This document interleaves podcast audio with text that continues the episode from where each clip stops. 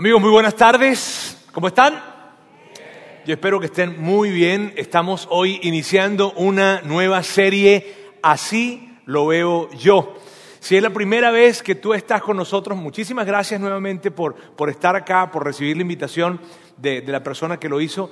Y, y yo quiero decirles algo para iniciar. Si tú eres un seguidor de Jesús, si cristiano, católico, o probablemente tú no creas en Dios o, tienes muchas dudas con respecto a Dios o pocas dudas, en fin, o, o el tema de la iglesia siempre te parece complicado y te resistes un poco con respecto a la iglesia, hoy puede ser un día que, que a ti te va a parecer interesante. ¿Por qué? Porque hoy vamos a hablar de la historia. Hoy vamos a hablar de historia. Y de hecho, necesito anticiparles algo. La, la historia que vamos a ver el día de hoy probablemente sea una de las historias más indignantes de la historia antigua. De hecho, con toda seguridad te digo esto. La historia que vamos a ver el día de hoy es la más indignante que se encuentra en la Biblia. No hay una historia tan baja, tan indignante escrita en la Biblia como la que vamos a ver el día de hoy. Así que miren bien, yo necesito pedirles a ustedes, porque esta, que, mucha atención, porque esta, porque esta historia es una historia larga, es una historia complicada. Eh, eh, si a las 5 de la tarde no hemos salido, ustedes pueden salir de acá. Ahora, miren bien, eh, y yo voy a pedirles que ustedes estén muy atentos. Si tú eres parte de nuestra iglesia de Vida In, acá en Monterrey, y tú normalmente en el tiempo en que yo estoy en la plática, tú sabes, las luces bajas, tomas tiempo para descansar, lo cual no está mal, qué bien, ¿verdad? Yo te voy a pedir que hagas un esfuerzo muy grande hoy, porque esta historia es larga y es complicada. Bien, y vamos a ver entonces esto. La historia que vamos a ver se encuentra en el libro de los jueces. Este es un libro que está en el Antiguo Testamento y es un libro que es un libro histórico que relata acerca de la historia de la nación de Israel en una temporada, en un tiempo específico muy particular. Y para ayudarte a construir contexto de lo que, de lo que vamos a hablar el día de hoy, yo quiero que tú veas conmigo esto acá. Estaba Josué, Josué es, es, el sucesor de Moisés, ¿sabes? ¿Recuerdas a Moisés? Moisés que saca al pueblo de Egip, del pueblo de Israel, de la nación de Egipto, lo saca de la esclavitud, los lleva, Moisés luego muere, y cuando muere Moisés, entonces Josué es el sucesor de Moisés, quien toma al pueblo de Egipto, y lo, perdón, al pueblo de Israel, y lo lleva a la tierra prometida. Bien, ese es Josué. Por otra parte tenemos a, en el 1050 tenemos al rey David, que es más o menos el tiempo en donde comienza el gobierno monárquico en la nación de Israel. De hecho comienza con Saúl, ¿verdad? Aquí tenemos a David porque es más representativo, 1050 más o menos. Pero entre, entre el tiempo de Josué, el tiempo en que Josué se muere o se va, y el tiempo en que comienza esto del gobierno monárquico de Israel, hubo un tiempo que fueron 330 años. Y esos 330 años se les conoce como el tiempo de los jueces. Fue el tiempo de los jueces. Entonces, es el tiempo que vamos a hablar el día de hoy, eh, eh, que se encuentra entre Josué y David en ese tiempo. Ahora, hay algunas cosas que es importante que nosotros sepamos de, de, de, lo que sucedía en ese momento para, para, poder tener más contexto. Y lo primero es esto. Israel estaba formada por 12 tribus. Eh, 12 tribus que tenían un mismo idioma, 12 tribus que tenían una misma religión, 12 tribus que tenían mismos ancestros, pero que estaban en 12 territorios autónomos. Ahora, eran 12 tribus porque así se formó la nación de Israel. La nación de Israel se forma porque Abraham tiene un hijo que se llama Isaac, y luego Isaac tiene un hijo que se llama Jacob, y luego Jacob tiene 12 hijos. Bien, y de esos doce hijos salen esas doce tribus. De hecho, ellos, de, cada, de cada familia que su hijo formó fue creciendo, creciendo, creciendo, y de hecho se dice que eran miles de personas por cada tribu que venía de cada de uno de los hijos de Jacob. Y esa es la realidad de esto, cada una de esas tribus eran autónomas. Bien, otro elemento importante es, no tenían rey. Ellos, Dios era su rey. Dios les había entregado la ley para que ellos la cumplieran, la obedecieran, y ellos no tenían rey. Dios había instituido a unas personas como jueces, y por eso el libro se llama jueces, porque Dios instituyó a, personas en diferentes tiempos que venían uno luego del otro, eh, que eran jueces, ellos tomaban la ley, no la creaban, ellos estaban encargados de distribuirla y de velar de que se cumpliera esa ley que Dios había entregado. En algunos casos, inclusive, estos, estos personajes de los jueces eh, eh, defendían la nación en contra de sus enemigos, y esos eran los jueces. Bien, y durante 330 años estuvieron el pueblo de Israel o la nación de Israel estuvo teniendo diferentes jueces. Otra cosa importante es la siguiente, ellos abandonaron la ley. ¿Quiénes? La nación de Israel. Abandonó la ley, la ley que Dios les había entregado, ellos le dieron la espalda y le dio la, la, nación de Israel le da la espalda a la ley de Dios porque ellos de alguna manera mm, se parecían a nosotros. A ellos no les gustaban que le dijeran qué hacer. La nación de Israel no le gustaba que le dijeran qué hacer y como no le gustaba que le dijeran qué hacer, entonces ellos abandonaron o se apartaron o desobedecieron la ley de Dios. Ahora, en esto de desobedecer la ley de Dios, miren algo interesante, porque en esta experiencia de abandonar la ley de Dios, de desobedecerla, ellos caen en un ciclo y es un ciclo repetitivo que se da en los 330 años del tiempo de los jueces, este ciclo repetitivo se da y es curioso. Este es el ciclo. Primero ellos desobedecen, luego esa desobediencia los lleva a un desastre, los lleva a terminar, a meterse en problemas, en broncas, en complicaciones, y luego ellos dicen, ay Dios mío, como que la regamos, no está bien, miran hacia el cielo, empiezan a pedirle perdón a Dios, por favor, ayúdanos, nunca más lo vamos a hacer, nunca más lo vamos a hacer, y entonces Dios enviaba un libertador, enviaba liberación, enviaba a un juez para ayudarles a salir de esa bronca, entonces ellos desobedecían, ellos luego se metían en un desastre, ay Dios mío, por favor, ayúdanos, y Dios intervenía en favor de ellos. Esa historia les puede parecer familiar, ¿cierto?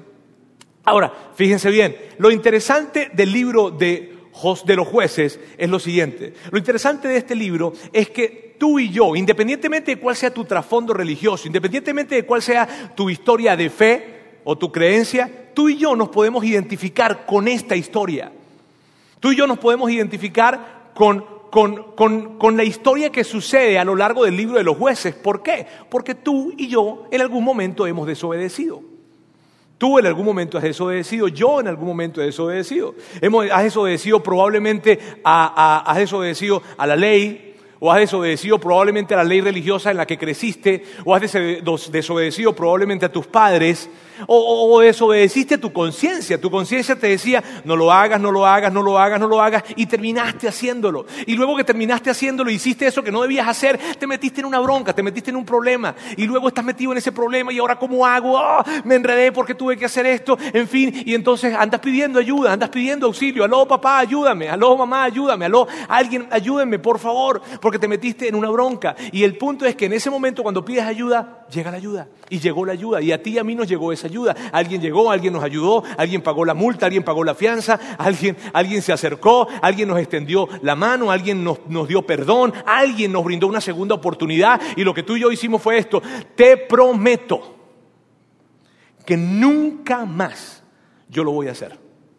Mira, una vez que nos dieron la ayuda, mira, te prometo, una vez que te dieron la ayuda, tú dijiste, te prometo, te prometo, te prometo que nunca más, nunca más lo vuelvo a hacer. El tema es que esa promesa te pudo durar una o dos semanas. Y lo volviste a hacer. Y la historia que vamos a ver el día de hoy tiene que ver con esto. Ahora, mire bien, ese, comportamiento lo tuvo Israel durante 330 años y el libro de jueces relata una vez tras otra, tras otra, tras otra, se meten en problemas y los liberaban, se meten en problemas y los liberaban, se meten en problemas y los liberaban. Y por eso la historia de ellos se parece tanto a la tuya y a la mía porque la tuya y la mía es muy similar con respecto a esto. Y eso es lo que me encanta, que nos vamos a identificar a través de esta historia, la cual es increíble. Y vamos a ver ahorita, la, que, la historia se encuentra al final del libro de jueces, al final de este tiempo, al final de esos 330 años se encuentra esa historia. Se encuentra al final de los libros de jueces y miren bien, esa historia refleja lo mal que la nación de Israel estaba. Esa historia refleja refleja a dónde puede llegar una comunidad, un grupo de personas, una nación, un individuo, cuando vive la vida tomando decisiones según lo que él cree que es lo correcto. Cuando alguien, cuando una nación, cuando un individuo, cuando un grupo de personas toma decisiones de esta manera, es que así lo veo yo. Eh, eh, así lo veo yo. Y cuando alguien toma decisiones de esa manera y cuando alguien vive su vida de esta manera, no, perdóname, mira bien, mira, tú diriges tu vida de esa manera, tú diriges tu familia de esa manera porque es tu familia. Y yo dirijo la mía con lo que yo considero que es lo correcto. La historia que vamos a ver muestra qué sucede cuando alguien vive su vida de esa forma. Entonces lo que vamos a hacer es que vamos a ver algunas, algunas, yo les voy a contar acerca de la historia y luego vamos a ver algunos versículos y vamos a ir interactuando entre, yo les voy contando historia y vamos viendo versículos y así vamos a ir haciendo. ¿Está bien? Excelente. Recuerden entonces, eran 12 tribus, en fin. Vamos a arrancar y vamos a ver quién es el protagonista de esta historia. O hay varios, ¿no? Pero entre ellos el principal en el momento de entrada es el levita. El levita, Efraín no es el nombre del levita, está bien. El levita, en la Biblia no, no, no describe a, este hombre, no le da un nombre al hombre. Simplemente se dice que era levita. Y levita quiere decir que era de la tribu de Leví. Y él vivía en la zona montañosa de Efraín. Por eso está allí. Él vivía en la zona montañosa de Efraín y él era un levita que venía de la tribu de Leví. Ahora, lo que pasó con este hombre es que este hombre consiguió una novia. Bien. Y la novia, eh, eh, la Biblia la describe de esta manera. Como una concubina. Ahora fíjense bien, este, el hombre consigue una... El, tema de concubina es un poco complicado, ¿bien? Porque concubina es, es algo así como, como, como, una novia, como una sirvienta, como una esposa. Este, es complicado eso. Este, eh, eh, Tú sabes cuando en Facebook dicen Estado civil y colocan complicado. Ok, eso, era, eso es complicado. Fíjense, fíjense, fíjense. De, hecho, de hecho eh, ni, ni, siquiera eso no estaba bien según la tradición de, la nación de Israel. Eso es lo que se sabe. No era legal del todo y no estaba bien según la tradición de los israelitas. Ellos tenían esa práctica de las concubinas porque la habían tomado de los cananeos. Y los cananeos eran un grupo de personas que vivían más o menos cerca, de los cuales Dios les había dicho que se mantuviesen lejos de ellos. Pero ellos tomaron esa práctica de allí.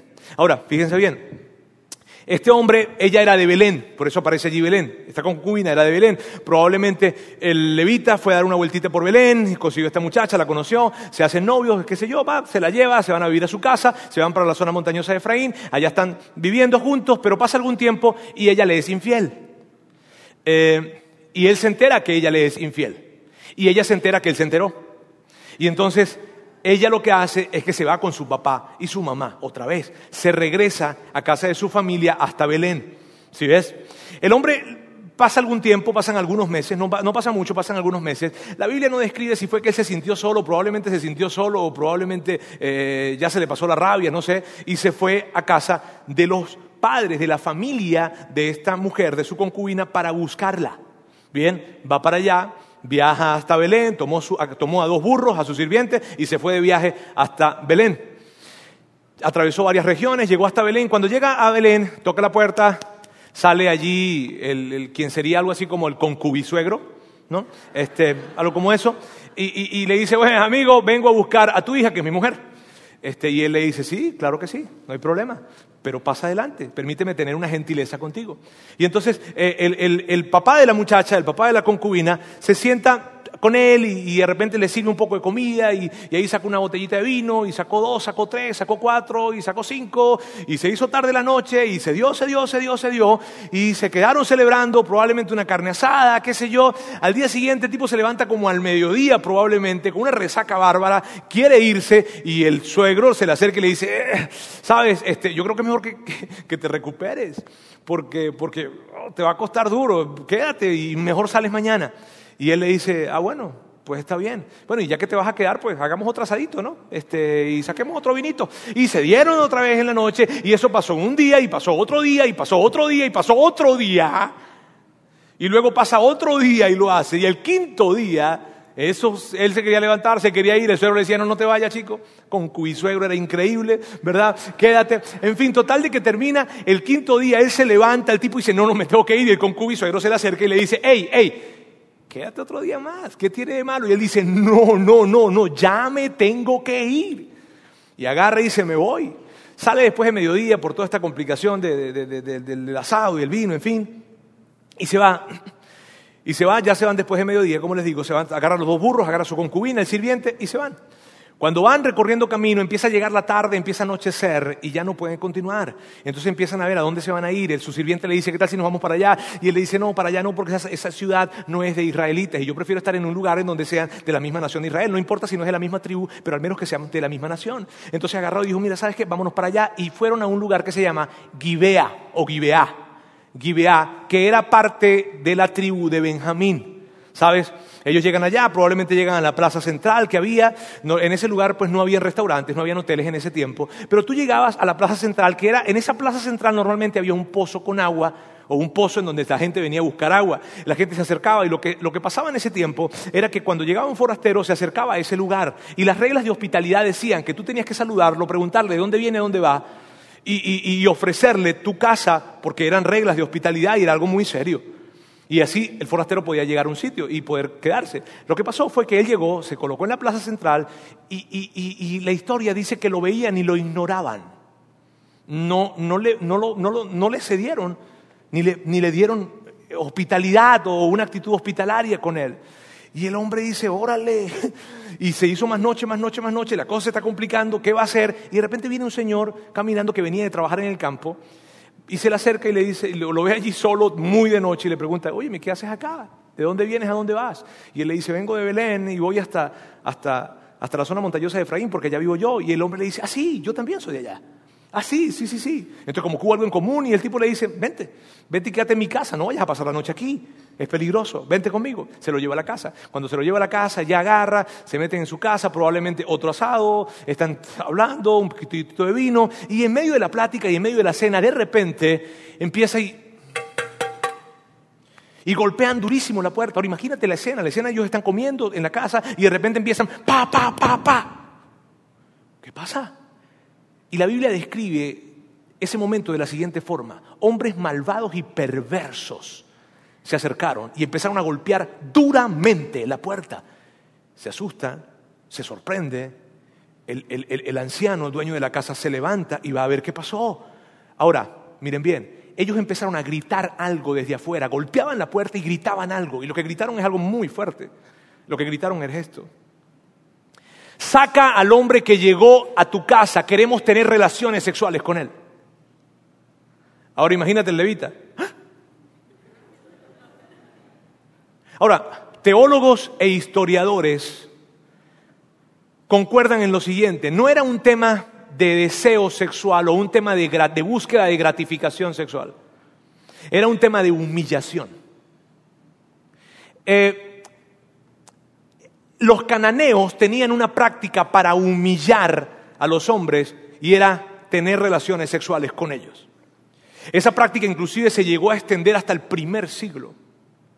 Y, los, judíos, la nación de Israel, en este caso la tribu de Benjamín, había tomado esto. Entonces lo que estaba pasando era esto, ellos no le gustaban los extraños y por eso no les habían dado o no le habían dado a él hospedaje, a pesar de que estuvo largo tiempo esperando que alguien le diera hospedaje. Entonces ellos con eso lo que querían hacer era darle un gran mensaje a este levita y decirle, no nos gustan los forasteros, esta es nuestra ciudad y no recibimos extranjeros y te vamos a dar una lección. Doy gracias a Dios porque ustedes no tienen ese tipo de actitud. Ahora, en ese momento, esto es lo que sucede. El dueño de la casa salió y les dijo, no, hermanos míos, no sean tan viles pues este hombre es mi huésped y el ser huésped de alguien implicaba que tenía grandes responsabilidades y tenía una protección que brindarle. Y él dice, no haga eso, no cometan con él tal infamia. Y a esta altura de la historia lo que vemos es que este anciano viene a ser como una especie de héroe que está tratando de, tú sabes, óyeme, no, no, hagan eso. Por favor. Probablemente el levita estaba viendo a través de la puerta, la ventana, lejos, y mira lo que, lo que sucede. Mira lo que, lo que este hombre les dice miren, aquí está mi hija, que todavía es virgen, y la concubina de este hombre. Las voy a sacar ahora para que las abusen y hagan con ellas lo que bien les parezca. Y tú no puedes creer que ese hombre está diciendo eso. Pero está complicado. Y, la historia está realmente complicada y hay tanta tensión. Lo quieren, al tipo lo quieren agarrar, él quiere darle la hija, él quiere darle la concubina. En fin, los hombres le contestan. Aquellos perversos no quisieron hacerle caso, así que levita tomó a su concubina y la echó a la calle y los hombres la violaron. Y de hecho lo que se describe en ese texto luego es tan indignante, yo no quise colocarlo acá, ni siquiera el versículo que sigue, pero es tan indignante, es tan bajo. Si tú quieres puedes buscarlo luego, pero el asunto fue que a la mañana siguiente el, el levita se levanta, va a la puerta de la casa y consigue a la concubina muerta en la entrada de la casa. Él la ve, la monta en su burro, toma al sirviente y le dice, vámonos. Y se van hasta su casa. Llegan a su casa y cuando llega a su casa él está totalmente enojado. Él está tan enojado, él dice, ¿por qué sucedió esto? ¿Cómo pudo haber sucedido esto? ¿Qué pasó? Y dice, yo tengo que hacer algo. Yo tengo que hacer algo. Yo, no puedo quedarme así con esto. Y entonces él tuvo una idea. Y yo voy a hacer algo, necesito llamar la atención de alguna manera, porque esto no está bien. Y él toma un cuchillo y tomó a su concubina y la picó en doce pedazos. Y luego tomó cada pedazo y lo envolvió en una manta o en un trapito, armó un paquetito, escribió una cartita y la envió a las doce tribus de Israel, explicándoles más o menos lo que había pasado. Tomó a doce hombres probablemente y les envió a cada una de las tribus, envió a cada uno con un paquete. Cuando llegó la encomienda, imagínate la persona que está en la tribu recibiendo ese paquete y lo abre y se consigue con una mano o un pie o una cabeza. Y dice, ¿qué onda? Y los, doce paquetes llegan a las doce, a las doce tribus. Y la nación entera está indignada con lo que está sucediendo. Indignada. ¿Cómo sabemos que esto es así? Porque la Biblia lo describe y lo describe de esta forma. Todo el que veía esto, ¿qué es todo el que veía esto? Todo el que veía el paquete que recibió y todo el que se enteraba de la historia Decía, nunca se ha visto ni se ha hecho semejante cosa desde el día que los israelitas salieron de la tierra de Egipto. ¿Tú sabes qué significa eso? Esto es lo que significa. Nunca se había visto semejante cosa, significa tocamos fondo. Significa, mira, si es verdad que hemos tenido broncas entre tribus, si es verdad que hemos tenido problemas, si es verdad que, hay cosas que, no han salido bien, pero, pero, pero jamás habíamos, habíamos hecho esto, tocamos fondo, estamos tocando fondo. Luego dice, piensen en esto, considérenlo y díganos qué hacer. Entonces ellos tienen una realidad ante sus ojos, están sacados de onda por completo porque dicen, nunca había pasado esto en toda la nación de Israel desde que salimos de Egipto. No, algo tenemos que hacer. Y ellos se juntaron, tuvieron una junta. Veamos. Todos los israelitas, desde Dan hasta Berseba, incluso los de tierra de Galaad, o sea, un lugar bien lejano, salieron como un solo hombre y se reunieron ante el Señor en Mizpa. Tuvieron una reunión, alrededor de la mesa se sentaron cada uno de los líderes de las tribus que estaban allí, venían representantes de cada tribu, se sientan, platican, hablan, y en medio de eso dicen, ¿qué vamos a hacer? Óyeme, ¿qué vamos a hacer ante tremenda desastre? Y ellos deciden armar un ejército. Mira, vamos a armar un ejército entre todas las tribus y vamos a ir a hablar con la tribu de Benjamín y le vamos a decir que nos entreguen a esos perversos que hicieron eso. Entonces, entonces ellos arman eso, pero hicieron algo también. Ellos hicieron un juramento. Allí sentados los representantes de las once tribus dijeron, ninguno de nosotros jamás entregaremos a una de nuestras hijas a un hombre que venga de la tribu de Benjamín. Ninguno. E hicieron ese juramento. Entonces, ante esa situación, ellos arman el ejército, le envían la notificación a la tribu de Benjamín diciéndole, entréguennos a esa gente, entréguennos a los perversos que viven en la ciudad de Gibeá, porque ellos hicieron una atrocidad. Ellos ya sabían porque también les había llegado un paquete. Y dijeron, ¿sabes qué? Eso no es así. Esta gente es de nuestra tribu, esta gente es de nuestra familia y nosotros no vamos a dejar que ustedes vengan a tratar de definir la justicia con ellos porque nosotros también tenemos justicia. Y lo que vamos a hacer es lo siguiente, los vamos a defender. Y entonces armaron un ejército de la tribu de Benjamín y lo enviaron hasta la ciudad de Gibeá para proteger a la ciudad y para proteger a estos hombres. Y ahora tenemos aquí todo un ejército armado por once tribus y otro ejército armado por la tribu de Benjamín y hay un conflicto armado y hay un desastre y se está a punto de caer en un caos increíble. Y entonces empieza la batalla y se da el conflicto. Y el primer día, el escritor de jueces relata que el primer día murieron 22 mil de las tribus de Israel. Dicen que los de la tribu de Benjamín eran tan bárbaros que con una onda lanzaban y le atinaban a un cabello. Al siguiente día vuelven a pelear y cuando vuelven a pelear mueren 18 mil. Y al tercer día cambiaron la estrategia. Y entonces van, cambian la estrategia, lo que hicieron fue que los engañaron, fueron a la, ciudad de Gibeá, hicieron que, que, los del ejército los siguieran a ellos, los engañan, los persiguen, hacen creer que les están ganando, pero mientras que los alejan de la ciudad, la otra, los otros del ejército tomaron la ciudad de Gibeá y la incendiaron, mataron a hombres, mataron a mujeres, mataron a niños, mataron animales, mataron todo lo que había en la ciudad. Cuando están los hombres peleando acá, voltean, ven humo que se levanta de la ciudad y dicen, no puede ser. Ellos creían que estaban ganando. Entonces se regresan y cuando llegan, ven que es un desastre, pero al mismo tiempo también se levantan más gente del ejército de Israel y les llega y ahora ellos se dan cuenta que están perdidos, que perdieron una batalla. Y entonces salen corriendo, empiezan a huir, los israelitas se llenan de más furor, de más adrenalina, hay sed de sangre, hay sed de venganza, y los persiguen, los persiguen, los persiguen. Y cuando en un principio la idea era destruir Gibeá, solamente Gibeá, ellos se llenan por el fragor de la batalla y tanta pasión en esto que empiezan a recorrer todas las ciudades de la tribu de Benjamín y empiezan a atacar y a destruir todas las ciudades de la tribu de Benjamín y mataron hombres, mujeres, niños, animales e incendiaron todas las ciudades. 600 de los hombres guerreros que estaban peleando por la tribu de Benjamín lograron escapar y se fueron hacia un lugar, hacia el desierto, un lugar conocido como la Roca de Rimón, y allí se escondieron. Ahora, en medio de todo eso, la adrenalina baja y entonces alguien de la tribu, de las demás tribus, dicen, hey amigos, ¿qué? Acabamos con la tribu de Benjamín. Y se sorprenden. Y dicen, no puede ser, acabamos con toda una tribu, acabamos con toda una tribu, acabamos con uno de nuestros hermanos. Ya no seremos nunca más doce, ahora seremos once. Y es una tragedia. Esto ha terminado en un genocidio. Alguien levanta la mano y dice, no, no, no, no, no, hay 600 hombres que están escondidos todavía.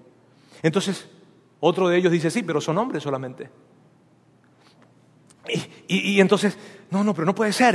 Eh, eh, alguien dice, tengo una idea.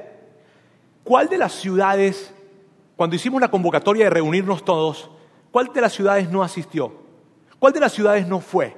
Porque dijimos que íbamos a castigar la ciudad que no se reuniera con nosotros. ¿Cuál de las ciudades no fue? Entonces alguien levanta la mano y dice, yo sé cuál. Jabes de Galaad. Entonces, ah, ya sé lo que vamos a hacer. Alguien dice, vamos a armar otro ejército pequeño y vamos a ir a destruir esa ciudad. Y vamos a ir a matar a todos los hombres, a todas las mujeres, a todos los niños. Pero solamente vamos a dejar con vida a las jovencitas vírgenes. Y se las vamos a dar a los hombres de la tribu de Benjamín. ¿Qué les parece mi idea? ¿Es una buena idea? Ah, sí, muy buena idea. Y fueron y arrasaron con esa ciudad y solamente tomaron a las jóvenes vírgenes. Y hablaron entonces, fueron y hablaron con los tipos que estaban escondidos allá en la roca de Rimón. Y le dijeron, hey, mm, la regamos, no teníamos que haber, no, no, o sea, nos fuimos a un extremo, eliminamos a la tribu prácticamente. Pero necesitamos que ustedes se, reproduzcan porque, porque no puede ser que Israel se quede sin una tribu. Así es que les trajimos a estas muchachas e hicieron un trato con ellos. Ellos salieron de la roca de Rimón y se acercaron. Pero se dieron cuenta que solamente habían 400 y ellos eran 600. Faltaban 200. Y dijeron, ¿y ahora qué hacemos? Y alguien levanta la mano y tiene una idea. ¿Y sabe qué? Hay, hay, una fiesta que se llama el Festival de Silo. En el Festival de Silo, normalmente, que ya se avecina, eh, eh, las jóvenes salen a bailar al campo. ¿Qué les parece si los 200 hombres que no tienen esposas se esconden en el campo y cuando salgan esas niñas a bailar allí, ellos salen y ¡ra! las raptan y las secuestran? Y ellos dijeron, ¡Ah! Qué buena idea. Y entonces, y cuando, y cuando vengan los padres y cuando venga la gente de esa ciudad a reclamarnos, les vamos a decir que no se preocupen, que ellos, ellos no formaron parte del juramento de no entregar las hijas. Este, y alguien dice, no, no, ellos sí formaron parte. Ay, sí es verdad. Pero lo que podemos decirles es esto. Ellos no están rompiendo el juramento porque ellos no están dando a sus hijas. Los de la tribu de Benjamín se las están raptando. Entonces no las están dando ay, sí es verdad, vamos a hacer eso. Y fue lo que hicieron. Entonces ellos fueron, los 200 hombres se escondieron en el festival de Silo, esperaron que las niñas salieran y las jovencitas salieran a bailar en el campo y cuando salieron los 200 hombres salieron, tomaron a una de ellas y se las llevaron cada uno. La tomaron y se las llevaron a la zona donde estaba la tribu de Benjamín, o donde estaban las tribus, las zonas donde estaba la tribu de Benjamín. Y termina la historia. ¿Qué? Sí, la Biblia dice que todas las tribus se fueron y siguieron su vida, y ellos se fueron y siguieron su vida, y gracias a eso no se extinguió la tribu de Benjamín. Y tú dices, no puede ser. Pero terminó ya, sí, sí, terminó. Sin héroes, sin nada bueno que decir, sin nada.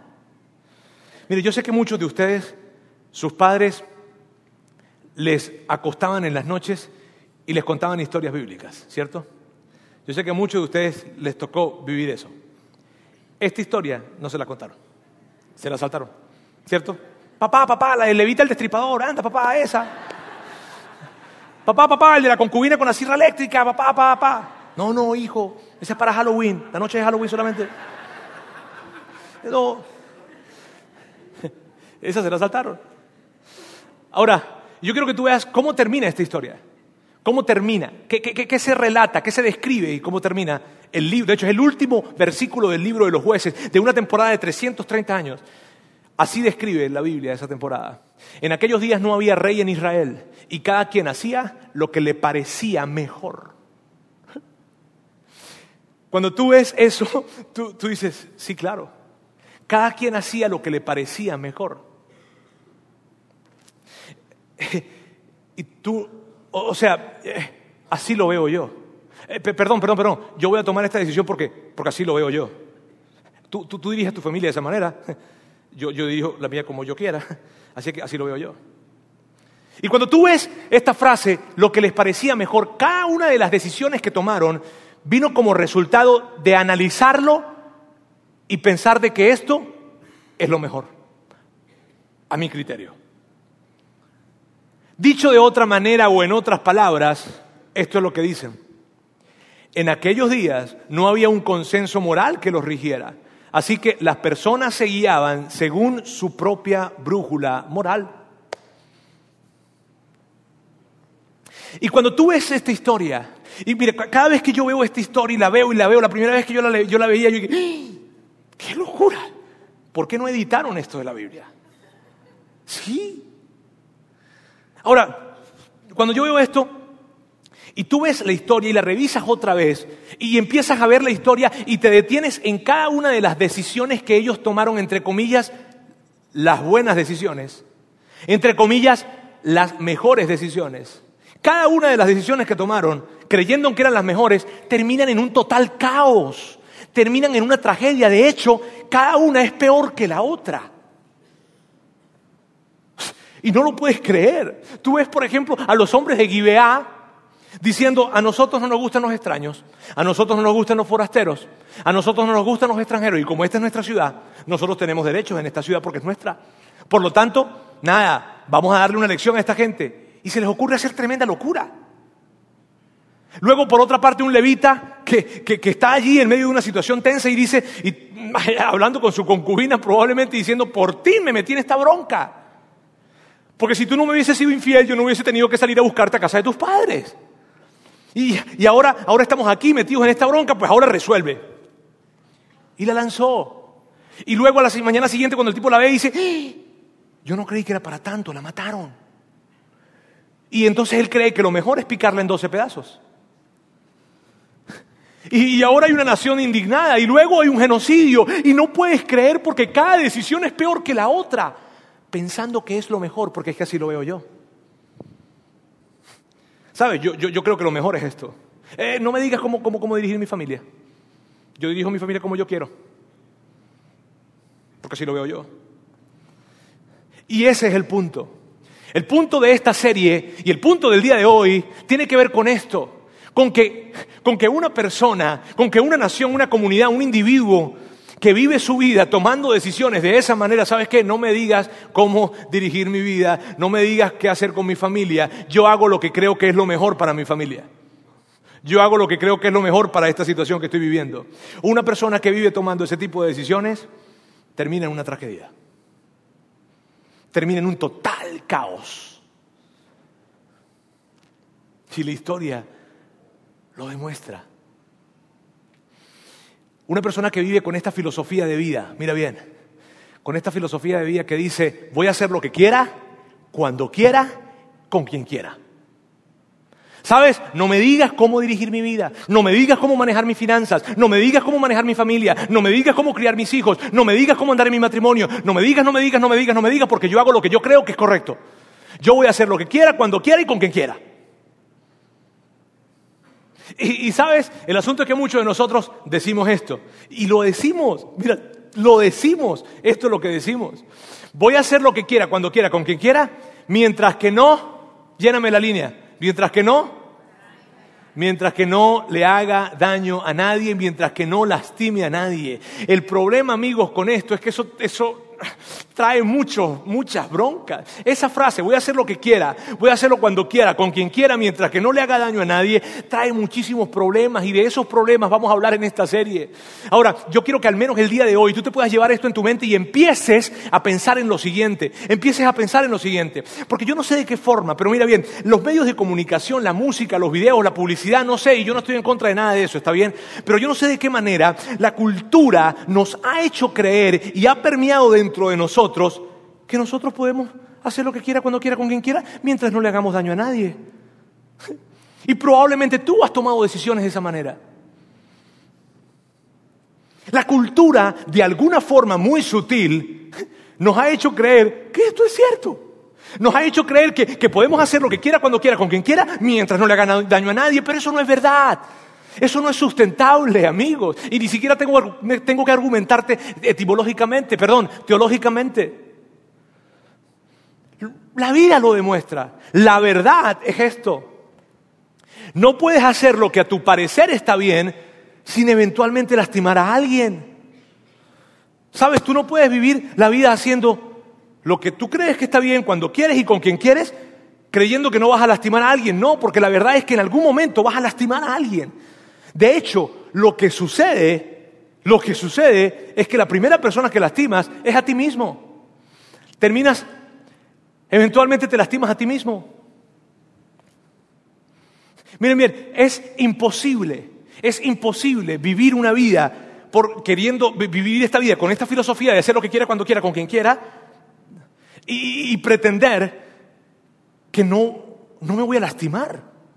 Eso es absurdo. Porque en algún momento, de alguna manera, va a haber un desastre. Te vas a lastimar. Y al final, esto es lo que sucede. Serás controlado por algo.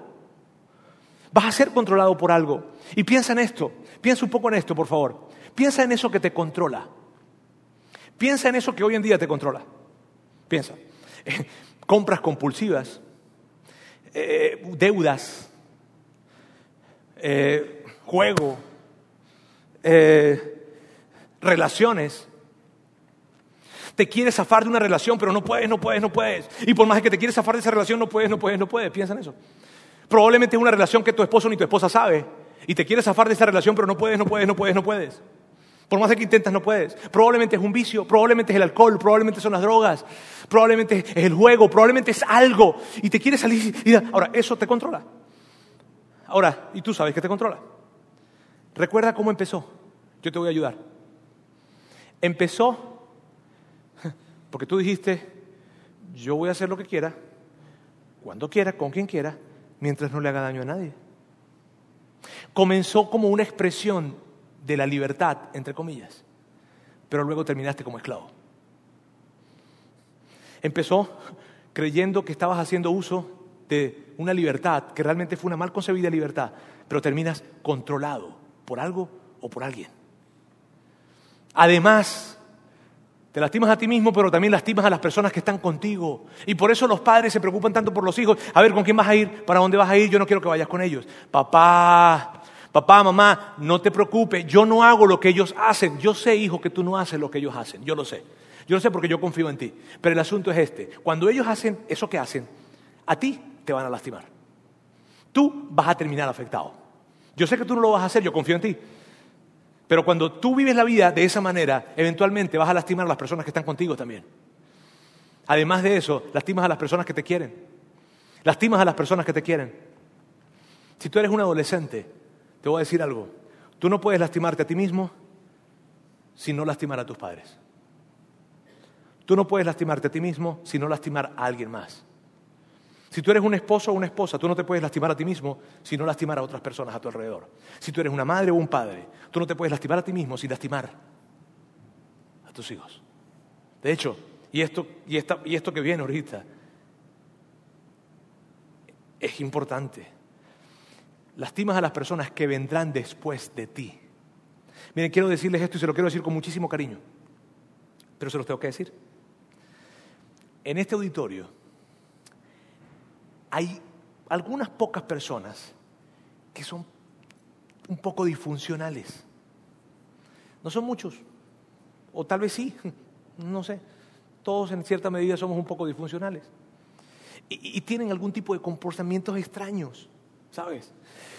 de repente tiene que ver con que son explosivos. No tienen un, tienen un mal manejo de la ira. Cuando se enojan, y explotan y lanzan cosas, golpean o probablemente dicen palabras increíbles que nunca se les escucha, pero se enojan y Probablemente son muy impulsivos, toman decisiones impulsivamente.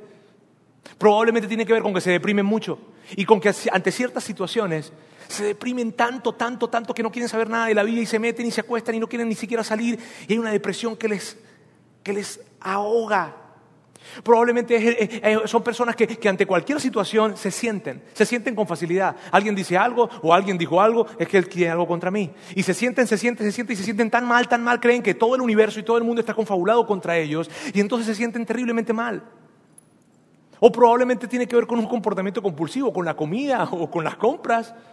O con las relaciones, no se pueden relacionar de una manera sana con alguien, terminan siempre en problemas. No pueden tener relaciones y entonces andan tratando de tenerlas y nunca las tienen. O se relacionan con gente muy tóxica que siempre les hace daño. Yo no sé por qué, pero siempre me relaciono con hombres que me hacen daño. Allí hay algo. Y, probablemente esa es la historia, y es la historia de algunos. Ahora, si ya pasaste los 30, te diste cuenta que eso no es normal. Y te diste cuenta que te diste cuenta que, que eso, cuando empezaste a ver eso, empezaste a rastrear y eso tiene un origen. Y el origen tiene que ver con tus padres. El, el, origen tiene que ver con tu crianza, el origen tiene que ver con tu formación. Y entonces te das cuenta de lo siguiente, tus padres tomaron las decisiones como quisieron, cuando quisieron y con quien quisieron, y no te metieron a ti en la ecuación. El asunto es este, eso que ellos hicieron te alcanzó a ti. Eso que ellos hicieron te alcanzó a ti.